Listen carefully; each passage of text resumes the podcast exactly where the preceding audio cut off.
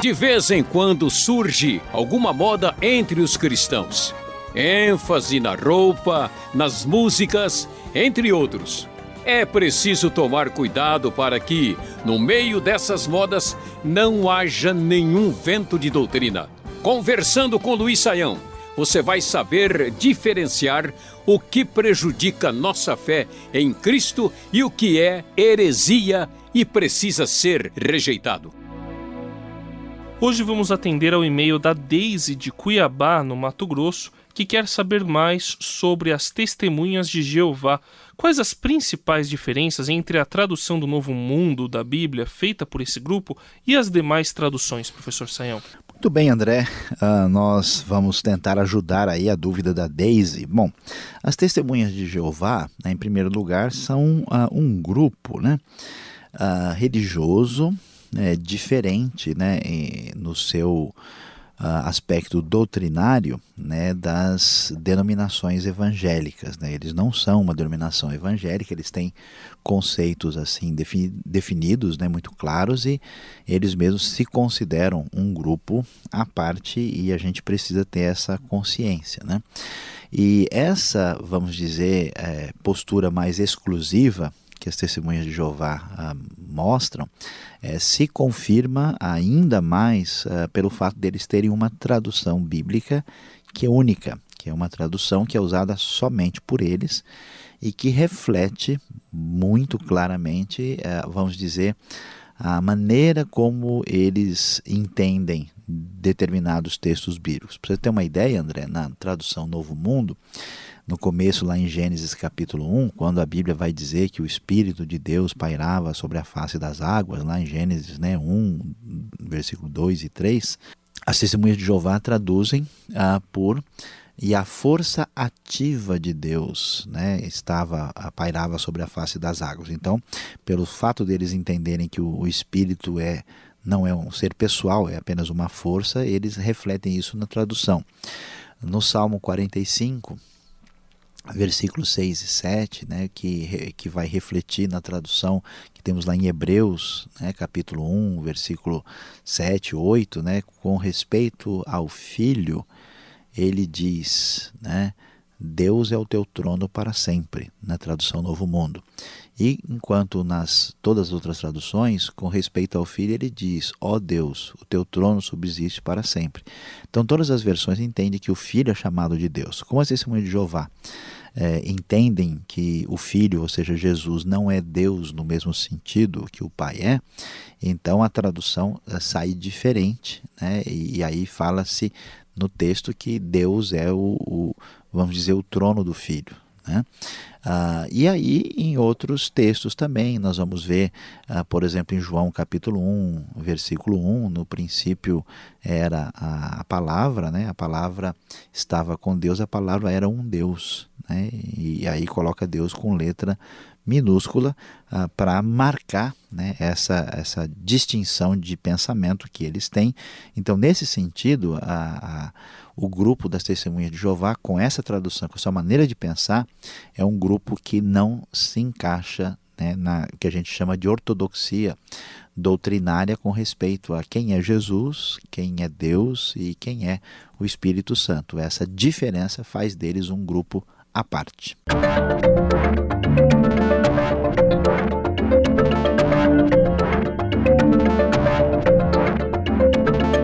Agora, qual a diferença entre o conceito das testemunhas de Jeová sobre a Trindade e o conceito mais tradicional que a gente tem no cristianismo a respeito aí dessa questão do Pai, Filho e Espírito Santo serem um Deus em pessoas diferentes?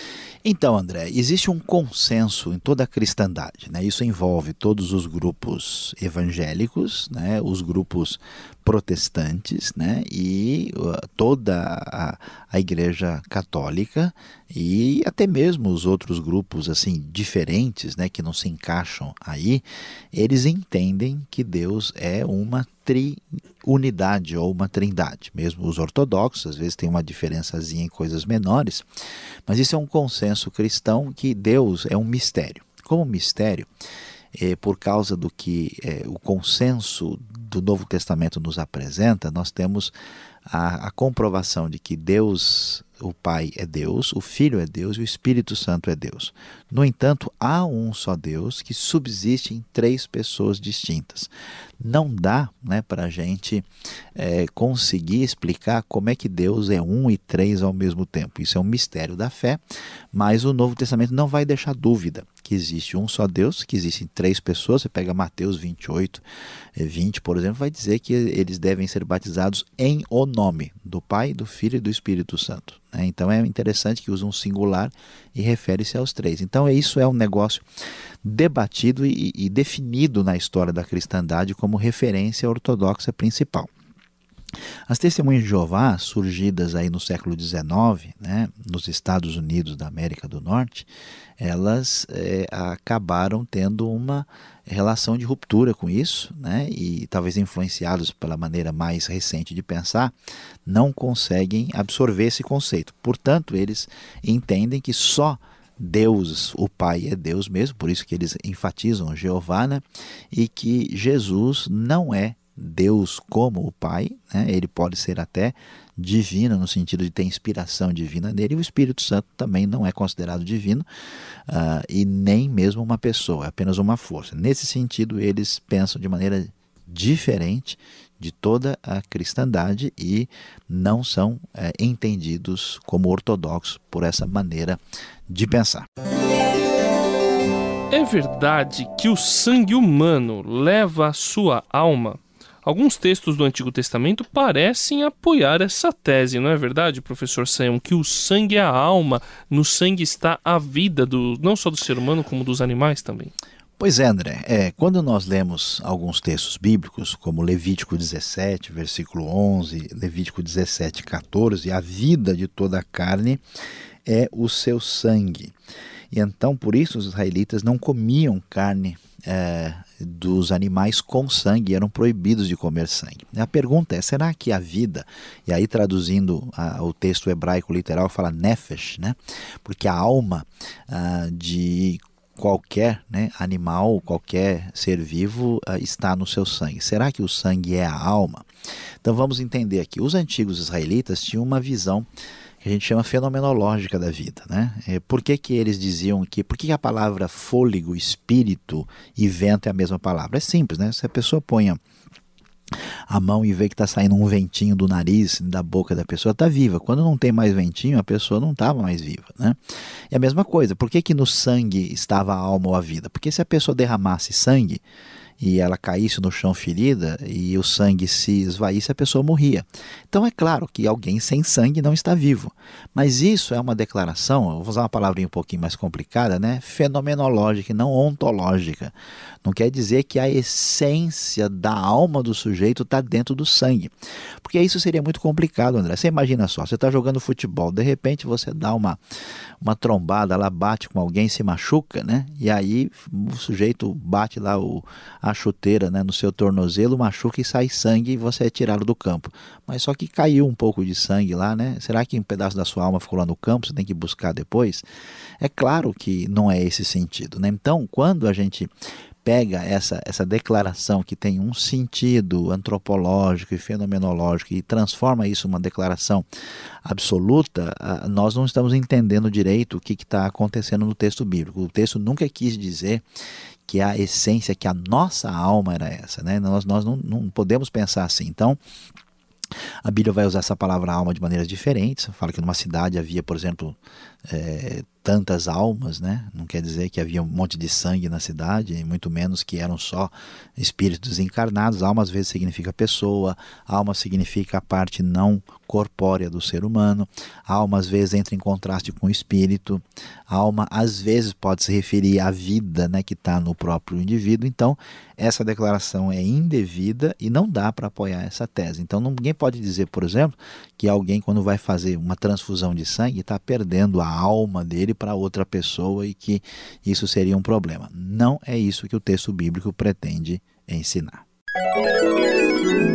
Agora, professor Saião, quando alguém aparece com algumas ideias como as que foram citadas aqui e as que estão sendo citadas nessa série a respeito de alguns ventos de doutrinas, algumas modas, algumas coisas que parecem sair um pouco do que a Bíblia ensina, qual deve ser a nossa reação? A gente que está estudando a Bíblia, que está tentando compreender melhor, como que a gente deve reagir, conversar com esse pessoal? Em primeiro lugar, André, é importante destacar que em qualquer conversa, para ela ser conversa, vamos dizer, a gente sempre precisa de respeito e tolerância. Né? Então ninguém deve fazer qualquer é, levar adiante qualquer conversa religiosa se ela virar, né, vamos dizer, agressão, né, manifestação de ira, de revolta, não é? Jesus nunca fez isso, né, de ficar puxando conversa para brigar com pessoas. Não é esse tipo de comportamento. Então, a gente faz isso. A gente conversa com a pessoa. Se a gente percebe que a pessoa está disposta a pensar, a refletir, a conversar, se a pessoa fechou né, a questão, não tem muito o que conversar. A gente deve orar pela pessoa e dizer, olha, quando a gente puder conversar mesmo, a gente volta né, a discutir o assunto. Ah, então você vai encontrar pessoas que estão abertas e que falam, é mesmo, a Bíblia diz isso, mas onde? Aí a gente olha, conversa. Eu já tive experiências com pessoas assim que eles pararam para pensar. Né? Agora, se a pessoa fecha o tempo, se a pessoa não quer conversa e até vem assim com aquela atitude mais agressiva, é melhor a gente falar: olha, outra hora a gente conversa, né? É porque agora não dá para a gente ir, ir, nessa, nessa direção. Né? E se a coisa assim se avolumar né, e tiver uh, uma possibilidade, o ideal é conversar com essas pessoas com gente que tem às vezes, às vezes você sozinho não consegue né, conversar. Então chama uma pessoa mais bem preparada, que tem condições, e a gente apresenta aquilo que a Bíblia ensina. Agora, a decisão, vamos lembrar, é sempre da pessoa. Lembre-se que o Espírito Santo não é você. Então você nunca vai forçar nem converter ninguém, porque desse jeito a coisa não funciona. Este foi o programa Conversando com Luiz Saião. Produção e apresentação André Castilho e Luiz Saião. Locução Beltrão. Realização Transmundial. Envie você também suas perguntas para conversando@transmundial.com.br ou escreva para a Caixa Postal 18.113, CEP 04626-970 São Paulo, capital. E até o próximo programa.